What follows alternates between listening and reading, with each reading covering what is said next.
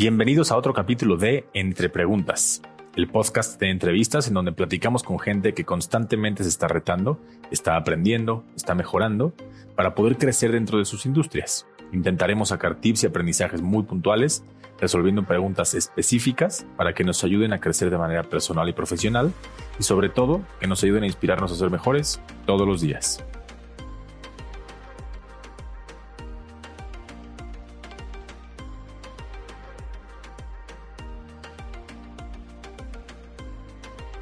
Hoy estamos con Juan Delgado, director de recursos humanos de una de las empresas de entretenimiento más grande del mundo. Juan ha pasado por empresas tan importantes como Disney, Fox, Big y lleva más de 11 años dedicados al área de capital humano. Quiero intentar sacar tips y aprendizajes sobre la complejidad a la que nos afrontamos cuando contratamos gente, armamos equipos y mantenemos relaciones laborales. Así que acompáñenme a esta plática súper interesante con Juan.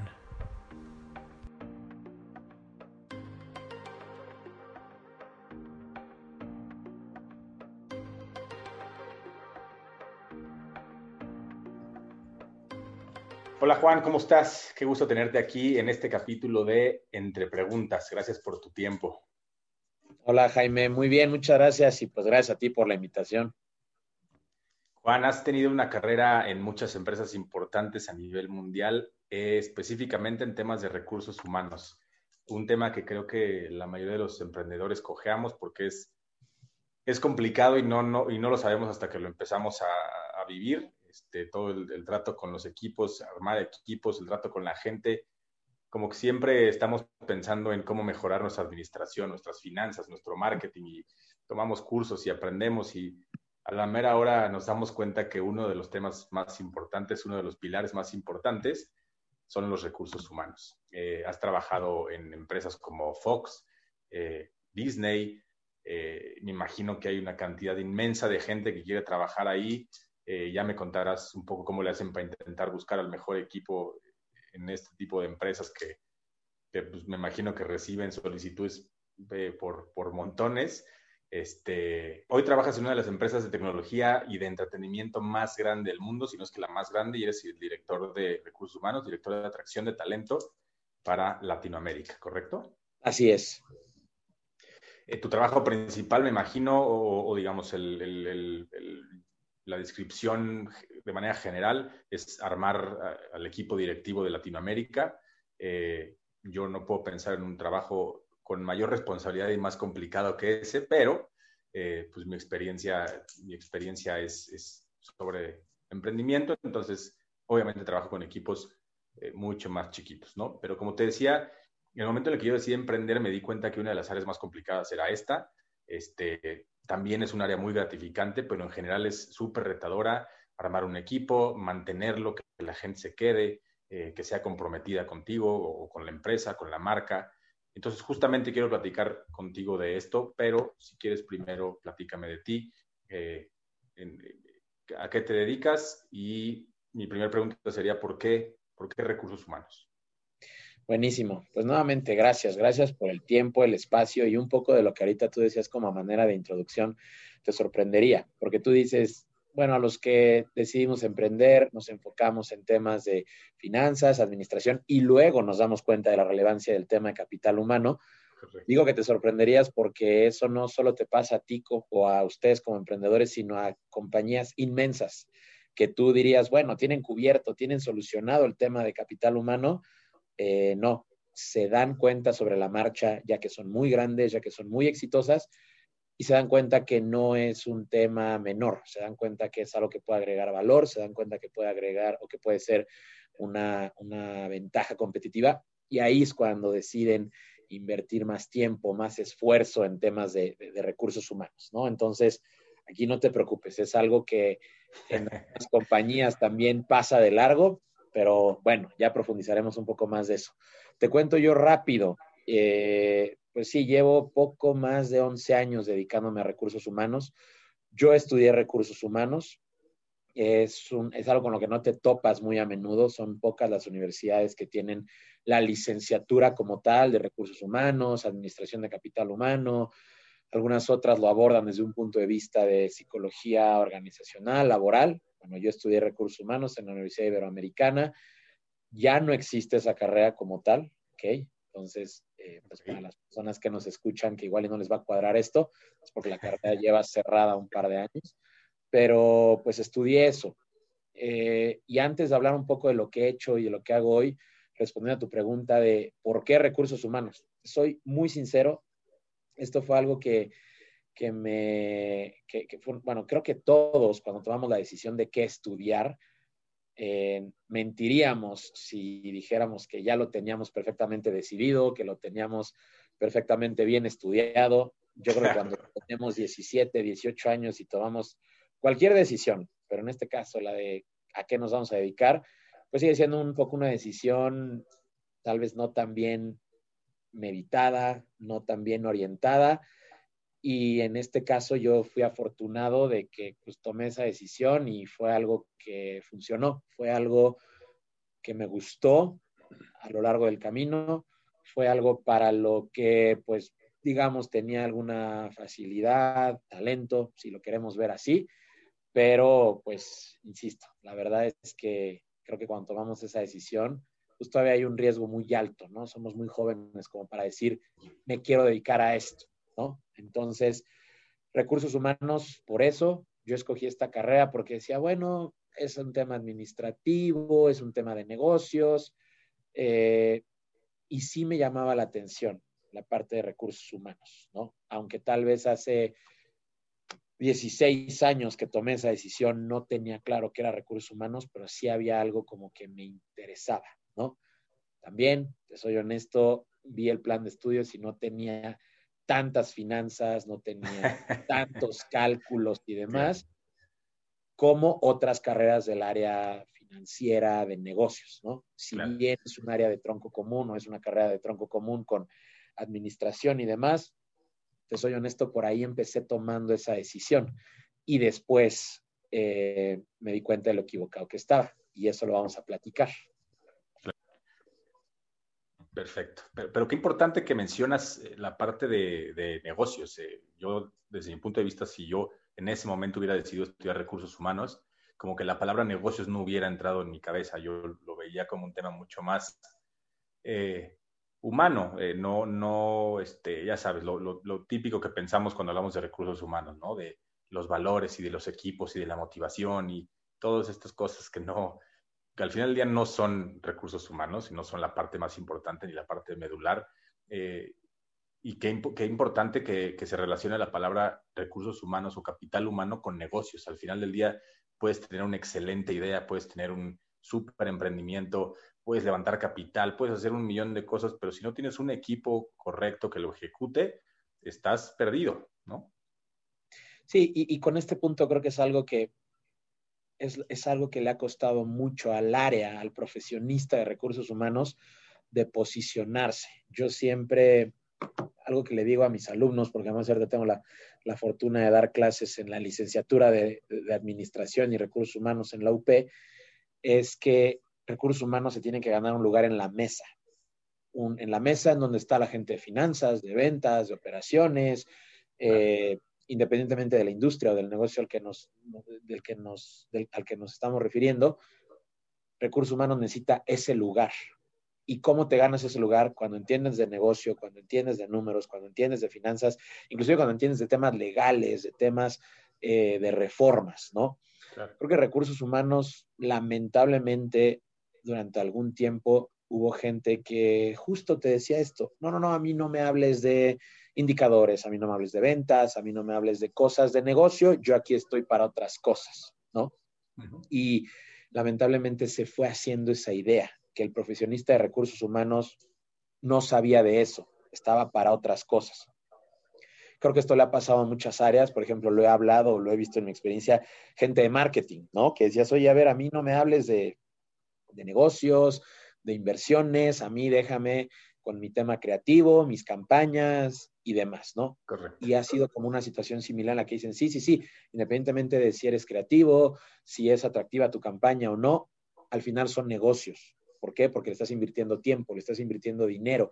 Y como todo en los negocios, toda inversión de tiempo y dinero, pues te tiene que regresar algo. Si no, no tienes por qué estar en la compañía o no tienes por qué ser una prioridad para la compañía, ¿no?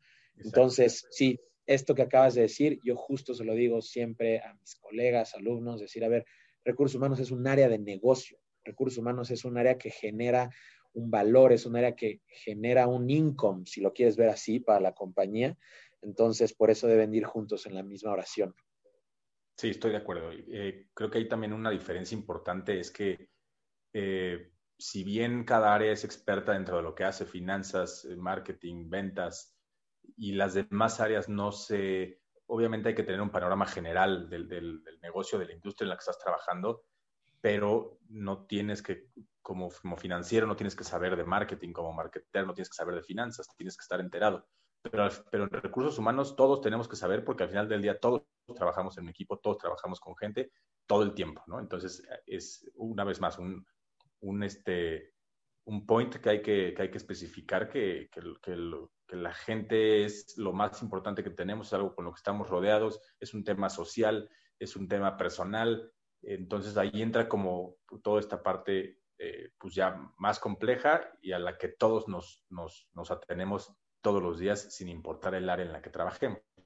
Entonces entrando ya como más en esta carnita ¿qué es lo más importante dentro de recursos humanos? ¿Cómo empiezas a desmenuzar este tema? ¿Cómo, cómo empiezas a formar equipos? ¿Cuáles son las áreas principales? Este, entonces, pues sí, creo que la primera pregunta sería, ¿qué es lo más importante dentro de recursos humanos?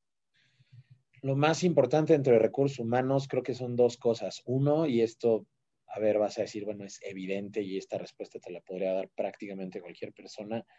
Eh, la gente, la gente, el talento, la persona que lee mañana va a formar parte de tu empresa, de tu negocio, de tu partnership, de lo que sea, ¿no? Eh, esto aquí te digo, no hay que inventar o no hay que, que, descubrir el hilo negro, pero creo que la segunda parte de mi respuesta es la más importante y la segunda parte es cómo le damos las herramientas a esta gente, cómo eh, no motivamos, porque por ejemplo, yo te soy sincero, yo soy un poco enemigo de la palabra motivación.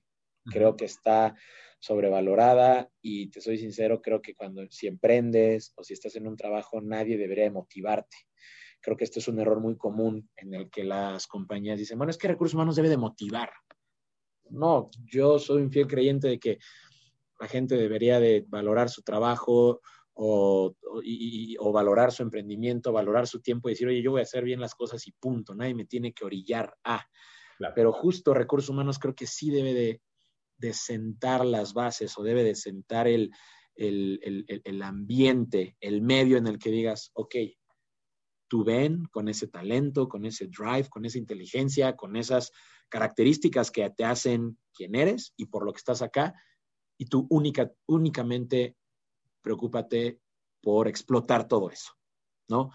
Eh, digo, hay veces que esto es más fácil decirlo, no sé, por ejemplo, en inglés usan mucho este término de, del enhancement o usan mucho el, término de, de, que la gente pueda, ya sabes, como este, este verbo que creo que no tiene traducción en, en, español, como el thrive, ¿no? De decir, tú ven y explota, explota todo lo que eres, explota todo tu potencial creo que de eso se debe de, encargar recursos humanos.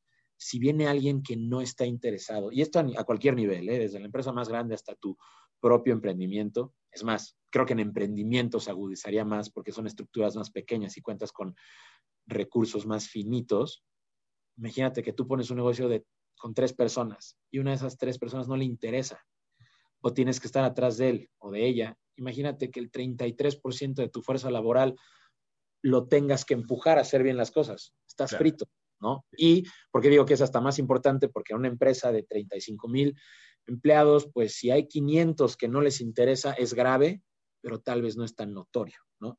Entonces, creo que esa sería la respuesta, que es lo más importante, tener a la gente indicada y tú asegurarte de que ellos puedan alcanzar todo su potencial. Para eso estás, no para motivar, no para corretear, no para otra cosa. Sí, de acuerdo. Creo que tienes razón. El tema de la palabra motivación está muy de moda y creo que es, creo que es un error porque al final del día no puedes estar motivado todos los días, no puedes estar a tu 100% todos los días. Eso no es, eso no es real. la motivación tendría que venir nada más por el hecho de que estás trabajando en algo que supuestamente te gusta y es suficiente. Habría días que estarás más motivado que otros, pero eso depende de ti, no de lo que haga recursos humanos por ti.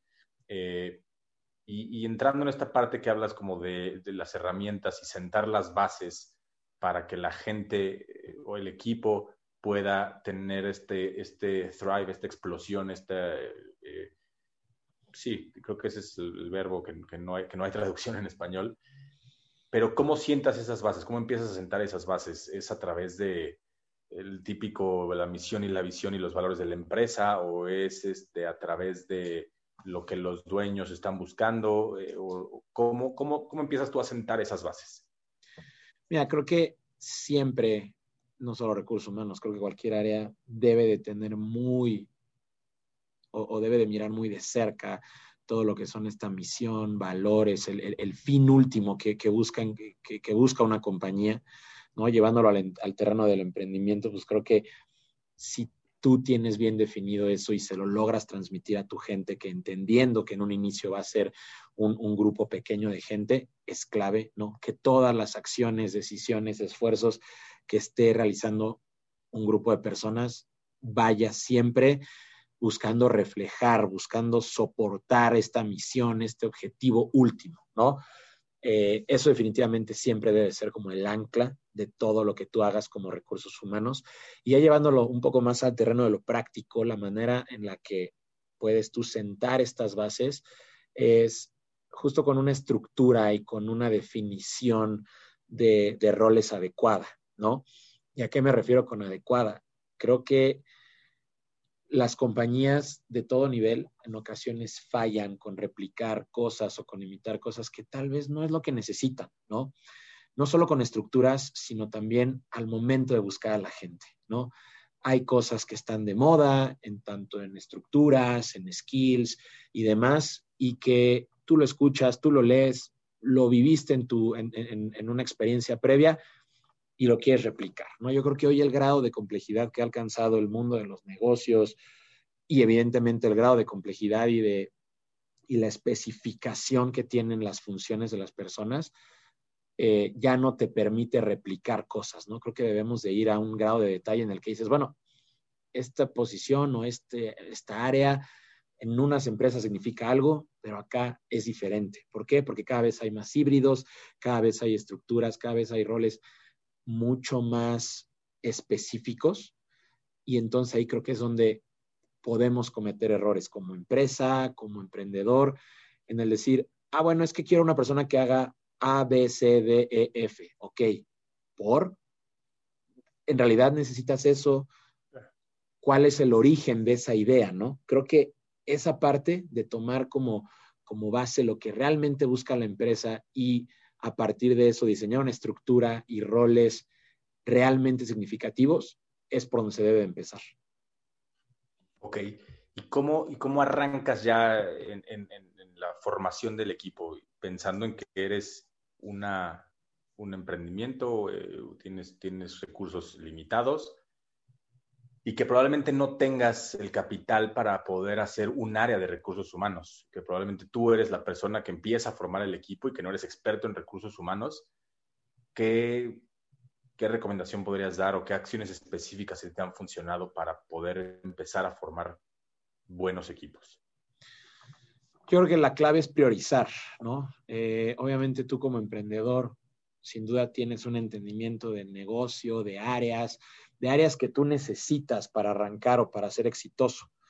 Y eso, al igual que en cualquier, una, en una compañía inmensa, pues podemos tener claro como el mapa, ¿no? Decir, bueno, necesitamos a X número de personas en estas posiciones, realizando X actividades. No, en ningún ambiente lo puedes hacer todo a la vez, ¿no? Siempre vas a tener que priorizar y decir, ok, ¿qué posición es realmente urgente? ¿Qué posición es realmente es, es totalmente trascendental para el negocio y empezar desde ahí, ¿no? Número uno. Número dos, tú dices, oye, el emprendedor no tiene la, ni la capacidad o la experiencia en tema de recursos humanos, no tiene los recursos para hoy invertir en, una, en un área de recursos humanos. Aquí creo que lo que se puede hacer, o el tip que yo te daría es, no le tengas miedo a un tema de recursos humanos porque al final es muy, yo creo que puede ser mucho más sencillo para un emprendedor porque entiende totalmente el tema de negocio, entiende lo que realmente, lo que vive y respira este negocio, ¿no? Imagínate, tú eres el creador de una idea, tú eres el creador de una compañía. El reto de un profesional también de recursos humanos es transmitir lo que quiere una empresa. Y tú como creador, emprendedor, dueño, fundador de una empresa, es mucho más fácil que transmitas eso. Y aquí yo lo que creo es que si tú logras transmitir tu idea, transmitir lo que quieres y transmitir esa pasión que tienes como emprendedor, va a haber mucha gente que no esté interesada en formar parte de tu proyecto. ¿Por qué? Porque tiene más una inclinación, un interés por compañías de otro tipo, de otro nivel, lo que sea. Pero creo que si tú eres transparente en lo que busca tu negocio, en lo que quieres alcanzar y en lo que necesitas, creo que por fortuna hoy hay mucha gente que está interesada en ese tipo de negocios, ¿no? Y creo que ese es un balance perfecto. Hay mucha gente que quiere trabajar en la empresa gigante, pero hay otros que no quieren trabajar en la empresa gigante y hay gente para todo, ¿no? Entonces, respondiendo a tu pregunta de cómo arrancar, creo que hay que priorizar y entender el mercado que tú tienes como emprendedor o como emprendimiento. ¿Por qué? Porque no quiero decir que tú tengas acceso a gente menos preparada, a gente con otro tipo de experiencia. No. Simplemente tú debes de saber que tú, tú, vas buscando a gente con otros intereses, independientemente de la preparación, independientemente de los conocimientos, tú debes enfocarte en esta gente que tal vez busque más una pasión, ¿no? No porque la gente que estamos del otro lado no tengamos esta pasión, simplemente es una pasión diferente, ¿no? Y, y, digo, corrígeme si estoy mal, pero creo que un error que podría cometer un emprendedor o que en ocasiones puede cometer es oye, voy a ir a sacar a una persona de una gran empresa, voy a ir a invitarlo a un proyecto, a una persona que tiene una trayectoria destacada o lo que sea del otro lado, del lado corporativo. No digo que sea imposible, pero probablemente te has llevado eh, un par de golpes con la pared de gente que o no le interesa venir, formar parte de tu proyecto, o peor aún, que le interesa, pero que no está lista o que al final no es, no es un, no es un, vaya, no se desenvuelve bien en el mundo del emprendimiento. ¿Por qué? Porque yo sinceramente creo que hay, hay, hay, perfiles, hay gente para todo y al final la, la, transición es difícil, no creo que complicada. De, perdón, no creo que imposible. Obviamente yo no tengo er, elementos para hablar de esta transición porque yo no he estado del otro lado, pero sí he escuchado de gente que cuando intenta hacer la transición de un lado a otro, y más cuando ya es una carrera avanzada, pues que si hay gente que dice, bueno, es que yo ya estoy muy acostumbrado a uno u otro lado, ¿no? Entonces, creo que si desde un principio tú tienes bien definidas tus expectativas de lo que buscas, por qué lo buscas y para qué lo buscas, ahí vas a estar con la dirección bien definida de cómo arrancar un equipo exitoso. Sí, de acuerdo. Creo que hablando desde la parte del emprendedor, sí me ha tocado trabajar con gente que pues estaba acostumbrado a otra cosa y que, y que en el momento en el que hay que pues de repente levantarse las mangas y hacer cosas que no le tocaban o que no le correspondían, sí de repente lo ven como un, híjole, yo no estaba acostumbrado a esto, yo tenía una vida diferente en, una empresa más grande, además de, del riesgo que existe de que el emprendimiento pueda fallar. ¿no? Al final es normal que un emprendimiento falle por, por estadística pura, y, hablando justo de este tema como de, pues como contagiar eso, esa pasión que estás, estás este, tú queriendo transmitir, creo que es básico poderle, o tienes que transmitirle a la gente realmente por qué estás haciendo el negocio que estás haciendo. Y creo que ahí entra ya un tema mucho más de, de, propósito, y no hacer un negocio nada más por dinero, sino que realmente tenga un, un propósito fundamentado y que vaya más allá del dinero para que tú puedas poder, para que tú puedas eh, eh, replicar esto hacia el, hacia el equipo que quieres, que quieres contratar y que entiendan y se contagien de esa pasión que estás buscando, que no es eh, a, veces monetaria, ¿no? Que, que, realmente les interese trabajar contigo porque hay, porque estás buscando un cambio, porque estás buscando crear una idea, porque estás buscando desarrollar un concepto que te motiva, que te apasiona, nada más por el hecho de, crearlo, no por el tema económico. creo que ahí también de repente como emprendedores fallamos, fallamos mucho. Em, ¿qué, acciones específicas te han funcionado a ti para, a la hora de, a la hora que contratas gente, eh, pues al final del día buscas que se queden contigo el mayor tiempo posible, pero a veces es difícil porque tienes poco tiempo para entrevistarlos, ¿no? tienes, no importa, aunque sean una entrevista, dos, diez entrevistas, pues nunca vas a conocer realmente a una persona hasta que estás trabajando con ella. Entonces, ¿qué dos o tres cositas te han funcionado a ti para escoger a la persona correcta? Ok, creo que te podría decir tres cosas que me han funcionado, creo que le pueden funcionar a la gente en general. Uno, debes de estar cómodo con el riesgo. Esto no es una ciencia exacta. Contrates a quien contrates, al nivel al que sea, hay un riesgo, ¿no? Entonces, si nosotros desde un principio entendemos que esto no es perfecto y que puede pasar, créeme que vas a afrontar un proceso o vas a afrontar esta búsqueda de gente con una manera más, de una manera más relajada, de una manera en la que tal vez vas a tener la... Exacto, una, y con una, y con una mayor visibilidad, ¿no? Vas, insisto, vas a estar más tranquilo y te vas a poder enfocar en cosas realmente importantes, ¿no? Insisto, hay, hay casos, hay historias de, de, empresas que tienen filtros, que tienen, tienen temas de referencias, que sus procesos son muy exhaustivos y se llevan sorpresas, ¿no? Y puede haber negocios muy pequeños que conocen a una persona, se toman un café y dicen, bueno, adelante, y son y son relaciones muy longevas y son relaciones muy exitosas. No hay una receta perfecta, ¿no? Entonces, mientras estemos cómodos y entendamos que somos personas y que al estar hablando de personas hay temas intangibles y hay temas que están fuera de nuestro alcance, creo que eso nos ayuda como a tranquilizarnos, ¿no?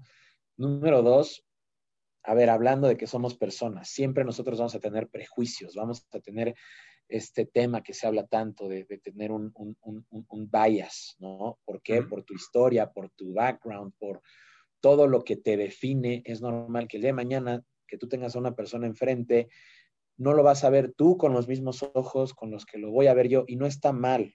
Y a esto es a lo que voy con mi segundo punto.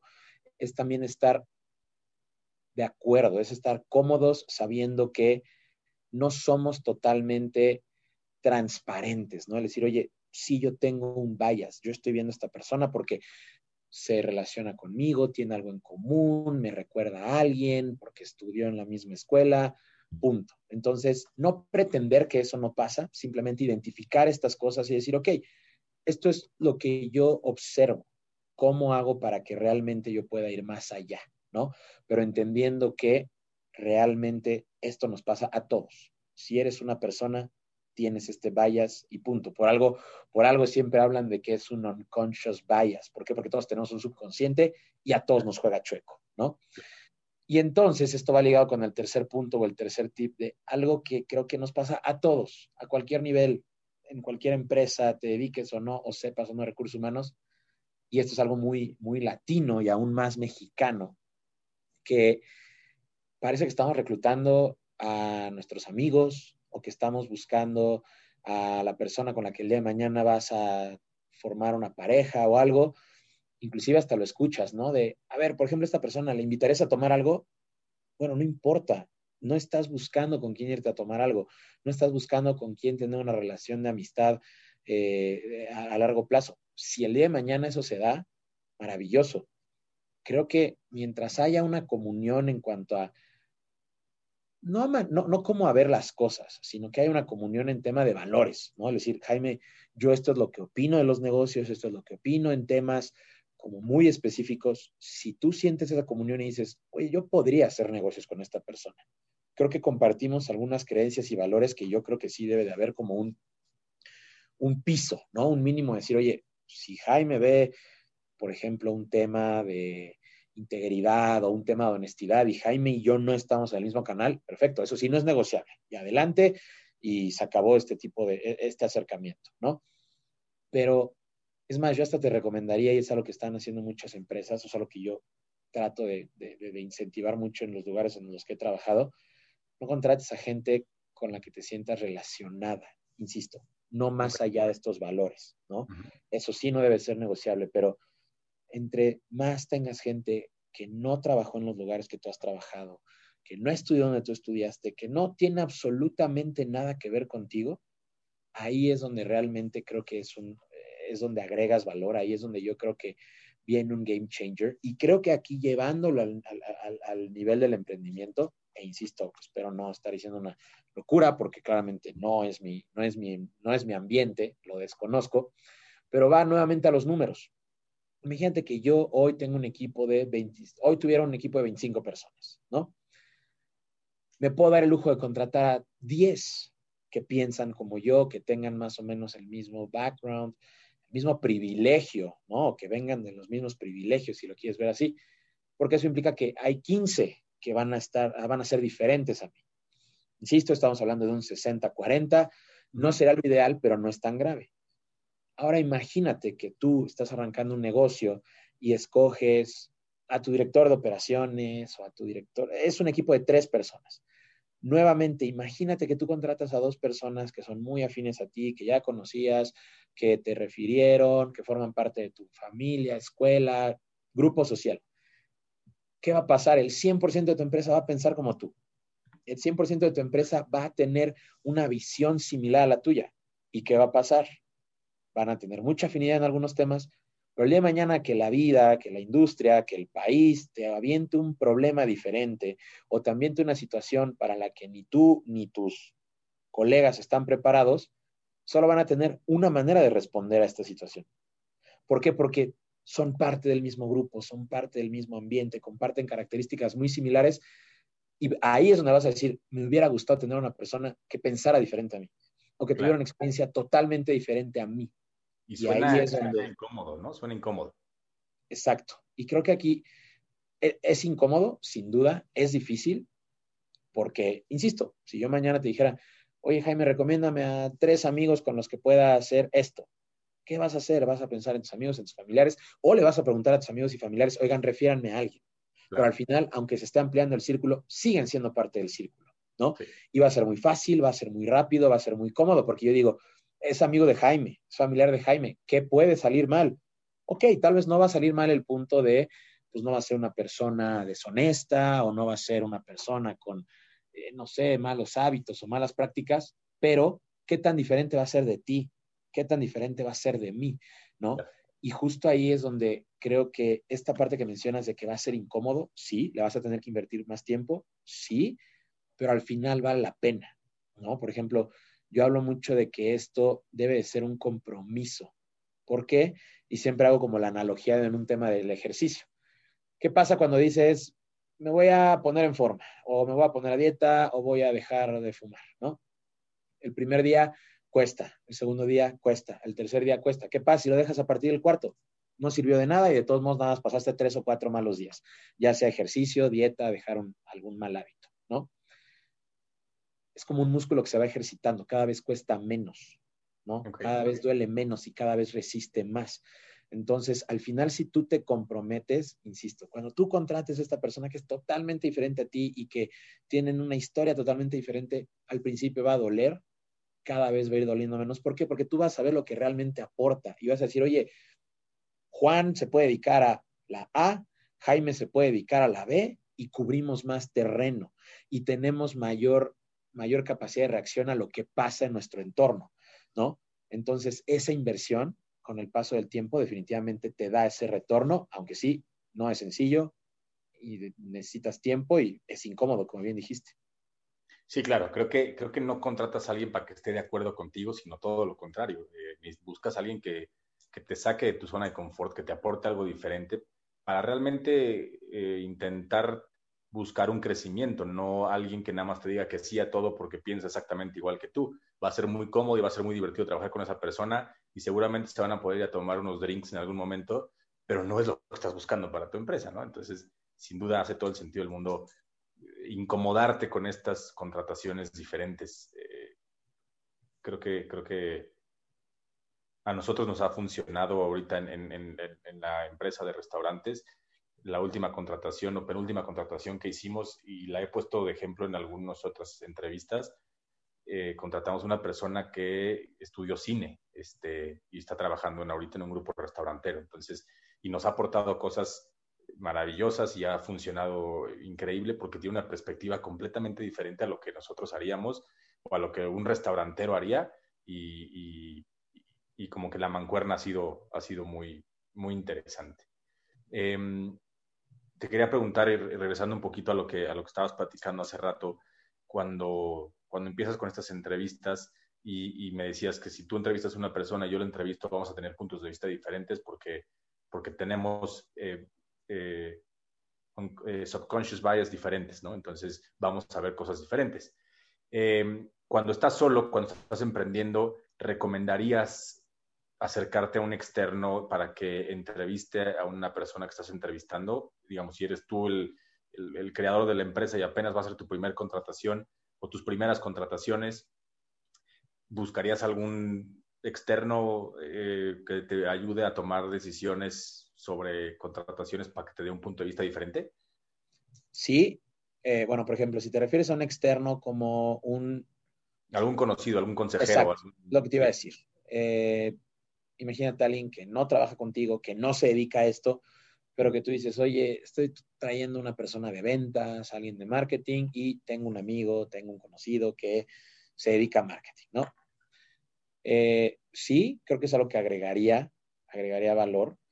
Volvemos un poco al punto de decir, bueno, este conocido o amigo o colega, pues hasta qué punto piensa diferente a ti, pero creo que aquí donde realmente yo vería el valor agregado sería cuando tú sientas que es algo que no puedes evaluar, que sea un área en la que tú te sientes, no te sientes tan cómodo. Imaginemos que tú me dices, oye, yo no tengo idea en un tema legal y voy a contratar a un abogado, ¿no? Yo no puedo evaluar su capacidad, yo no, bueno, ahí sí te diría, busca la ayuda de un tercero. Sí, de este tercero, como dices, de un amigo, de un colega, eh, algún ex compañero, etcétera, ¿no? Y en cuanto a abordarlo de maneras totalmente diferentes, creo que lo puedes hacer o lo puedes conseguir si tú, al pedirle a esta persona que, te dé un punto de vista, le das como una guía, le das una guía como también para que no sea redundante lo que le está preguntando, lo que está platicando, ¿no? Imagínate que me estás entrevistando a mí o me quieres invitar a participar en un, en un emprendimiento y dices, oye, y, y el día de mañana le, le pides apoyo a un tercero, ¿no? Yo a este tercero le diría, ¿qué fue lo que tú no pudiste leer, Jaime? ¿O qué fue lo que tú no abordaste? Le puedes decir, mira, yo me enfoqué en su estilo de liderazgo, en su trabajo bajo presión, en su enfoque a resultados.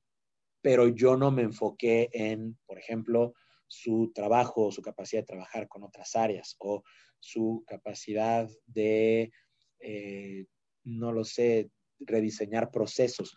¿Para qué? Para que realmente ya no estés buscando solo si están de acuerdo o no. Él te va, esta persona te va a dar un input que tú no, que tú no obtuviste porque estabas enfocado en otras cosas, ¿no? Y creo que esto no, no es algo que algunas empresas ya están empezando a hacer. No importa si te entrevistan 5, 10, 15, 20 personas, que no te pregunten lo mismo, que valga la pena el que te entreviste o que platiques con otra persona para que te den algo diferente, ¿no? Entonces sí creo que buscar apoyo de un tercero aunque no tenga idea de recursos humanos, sea emprendedor, sea gente de una, con un enfoque o con un background más corporativo, siempre escuchar la opinión de otra persona y más de un externo te va a agregar, ¿no? Creo que yo, imagínate que yo no estoy inmerso en tu negocio, no estoy inmerso en tu operación, y creo que cuando yo lo vea desde fuera te puedo decir, oye, esta persona te puede servir por ABC, ¿no? Es más, por ejemplo, ahorita con esta plática, creo que a ti te ayudaría o, o a cualquier emprendedor le podría servir mucho alguien que no venga del lado de emprendedor, ¿no? De decir, oye, yo no sé cómo funciona eso, yo no sé a qué te enfrentas, pero yo vi esto en esta persona. Y te lo voy a transmitir de manera transparente porque yo no estoy involucrado en tu operación. Y al tú estar en tu negocio, tú ya sabes qué te duele, de qué pie cojeas.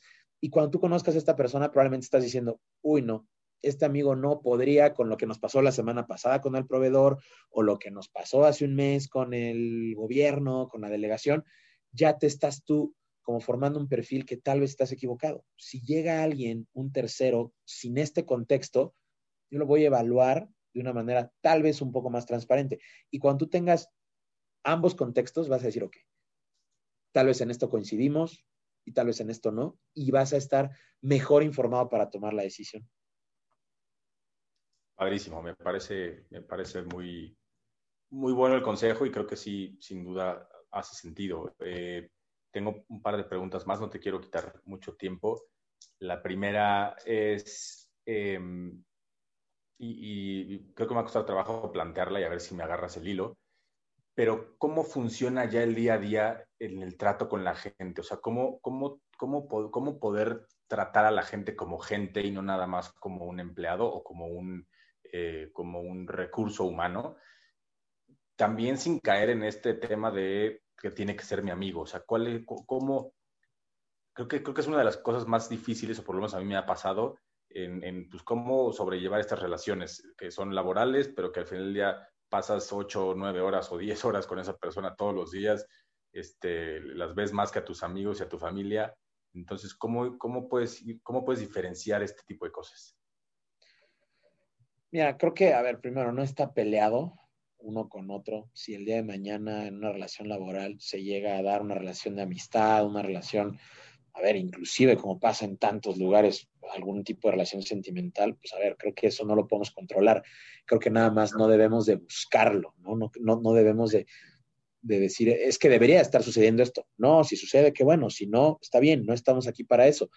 Creo que la clave aquí o el balance debe de ser, o lo que yo he hecho que funciona hasta cierto punto con mis equipos, es decir, a ver, no pretender, que estamos aquí por gusto, no pretender que estamos aquí por, por lo menos de este lado, ¿no? Yo sé que en tema de emprendimiento obviamente hay un ingrediente mayor en tema de pasión, inclusive hasta un emprendimiento social y demás, pero creo que si de entrada no pretendemos, es decir, es que aquí estamos por otra razón, ¿no? Aquí lo más importante es el empleado, ¿no? Por ejemplo, muchas compañías que te dicen eso, es que aquí lo más importante, no, a ver, las compañías no ganan dinero de que su gente esté feliz, ¿no? Y yo sé que habrá varios colegas de recursos humanos que si me escuchan me, van a decir, este está loco y no debería de tener espacio en el mundo laboral, pero creo que si somos transparentes y decimos, a ver, podemos ser empáticos, podemos interesarnos por la persona que está del otro lado, por tus situaciones, por tus problemas, pero no perdiendo de vista que al final tenemos otro objetivo. ¿Y cuál es ese objetivo? Independientemente si es compañía o emprendimiento, ¿cuál es ese objetivo? Si tal vez es un emprendimiento, quieres generar un valor, no es únicamente el tema económico, quieres dar un servicio, una experiencia, lo que sea, pero al final ese es el objetivo último. El objetivo último no es el bienestar, ¿no? Ni del emprendedor, ni de sus empleados, así como de la compañía, ¿no? Y creo que eso es un tema muy incómodo, es un tema que mucha gente seguro al escucharme diría, este amigo está perdido, pero que voy es que no está peleado, puede ir de la mano, podemos ser exitosos, podemos ser rentables, podemos ser, eh, insisto, como negocio, podemos ser exitosos, pero no pasando por encima de la gente, ¿no? Creo que siempre y cuando seamos empáticos y sepamos que más allá de ese colaborador, socio, empleado, hay una persona y siempre nos preocupemos por lo mejor para el negocio sin pasar por alto a la persona, creo que ahí es donde realmente podemos ser exitosos y donde vas a ver que la experiencia de la gente que trabaje contigo va a ser mejor. ¿Por qué? Porque creo que a la gente cuando le hablas con transparencia y cuando le dices, a ver, no te voy a engañar. No es lo más importante ni tú ni yo en este negocio. ¿Qué es lo más importante? Pues el negocio, ¿no? La, compañía que estemos representando. Pero eso no está peleado con que tú tengas un balance en tema de calidad de vida, eh, vida personal, trabajo, que tú disfrutes, que tú te diviertas, que tú te sientas valorado y, considerado en tu trabajo. Créeme que si tú le ofrecieras eso a cualquier persona, le decir, oye, Aquí vamos a venir a trabajar duro, pero vamos a respetar tus situaciones personales y vamos a buscar que tengas un balance y vamos a buscar que todo lo que hagas sea significativo para ti, para la empresa. Te aseguro que todo el mundo te diría, sí, sí, Jaime, sí es algo a lo que me interesa participar. Y nunca le dijiste, aquí lo más importante para nosotros eres tú. No, ¿por qué? Porque lamentablemente no hay un negocio exitoso o no hay una empresa exitosa en la que digas, aquí lo que más nos preocupa es la gente. Tal vez hay muchos que lo dicen, pero creo que la gente valora esta transparencia de decir, oye, lo que importa es el negocio. Lo que vamos a hacer es que vayamos de la mano y que el, y que el negocio sea exitoso, pero no pasando por encima o no sacrificando a la gente que no está siendo exitosos. Sí, claro, creo que tocaste ahí un par de puntos importantes. La primera es la, mentira, la segunda es, creo que si el trabajo es digno para cualquier persona, no tendrían por qué decir que no, a todo el mundo le interesaría, mientras el trabajo te dé a ti eh, gratificación personal y te, y te dé dignidad y te sientas parte importante de, una, de un pequeño círculo social, creo que siempre eh, va a ser algo, algo positivo. Pero la realidad es que sí, si al final del día el, la gente está muy contenta, pero el negocio eh, no está funcionando, pues prácticamente todos nos vamos a quedar sin trabajo, ¿no? Entonces, sin, siendo, siendo honestos, creo que va, creo que va por ahí. Eh, mi última pregunta es, ¿cuál es eh, o, qué, te ha pasado que ha sido lo más gratificante para ti en, en tu trabajo, específicamente en tema de recursos humanos? Creo que a ver, encontrar un ejemplo sería muy, muy complejo porque por fortuna es una profesión que te da este tipo de, gratificaciones a menudo. Obviamente hay tragos amargos y hay momentos difíciles, pero creo que lo podría generalizar con dos momentos, ¿no? Uno, cuando tú ves a una persona que empezó, empezó, digamos, a un nivel, no sé, recién graduado o que llegó a una compañía sin tanta experiencia y ya sea que sigas en la misma compañía o que te lo encuentres el día de mañana en algún evento o en algún tema laboral o inclusive algo casual y, ver cómo una persona se transformó, ver cómo una persona creció, se desarrolló, creo que eso es, eh, eso es, es, único, porque además, digo, llevo un poco de tiempo en esto, pero pues tampoco te puedo decir, bueno, me encontré una persona 20 años después, no, tenido la fortuna de encontrar una gente cuatro o cinco años después y que es otra persona, otra persona, su carrera se transformó y, este, y esta gratificación es decir, oye, qué bueno, qué bueno que apostamos por alguien, no te debe nada, tal vez tú no eres ni siquiera culpable o responsable de ese éxito, pero decir, oye, qué, qué gusto ver una persona que tuvo una oportunidad y no la aprovechó, o sea, lo que le sigue, ¿no? Agarró esa oportunidad y, y, y hizo algo espectacular, ¿no? Creo que sería lo primero. Y segundo, también creo que sería ver la, mm, la manera en la que las personas al recibir una oportunidad, ya sea una promoción o un nuevo trabajo, ver cómo lo primero lo que piensa la gente es en lo que puede darle a su familia, ¿no? En ver cómo un éxito profesional, en lo primero que piensa la gente dice, esto me da mucho gusto a mí, pero a mí me da mucho gusto por lo que eso va a significar para mi familia, ¿no? Y ahí la verdad es que, insisto, no es ni culpa ni crédito del de recursos humanos, pero es de esos días en este mundo tan, tan raro y que luego pasan cosas tan, tan, tan terribles, que cuando tú dices, oye, yo puse un granito de arena, de arena o yo formé parte de, de la transformación de la vida de una persona y de su familia, insisto, no lo hiciste tú, no es con tu dinero tal vez, y no lo hiciste porque, insisto, porque dependiera enteramente de ti, pero cuando llega gente y te dice, oye, la verdad, gracias porque esta oportunidad me cambió la vida o me va a cambiar la vida a mí y a mi familia. Eh, creo que al final, ahí sí creo que por, por, por eso está mucha gente por acá, ¿no?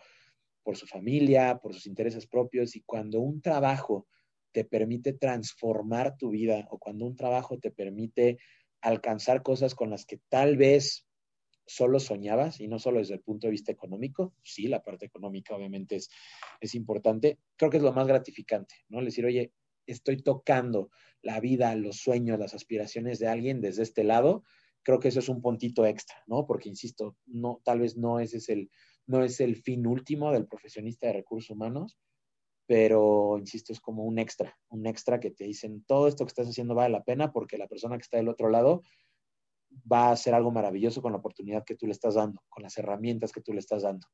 Creo que eso es lo más gratificante y te digo, por fortuna es algo que, no vives una o dos veces, lo puedes vivir eh, frecuentemente y pues bueno, por lo menos en mi caso, por eso es algo de lo que más disfruto de dedicarme a esto.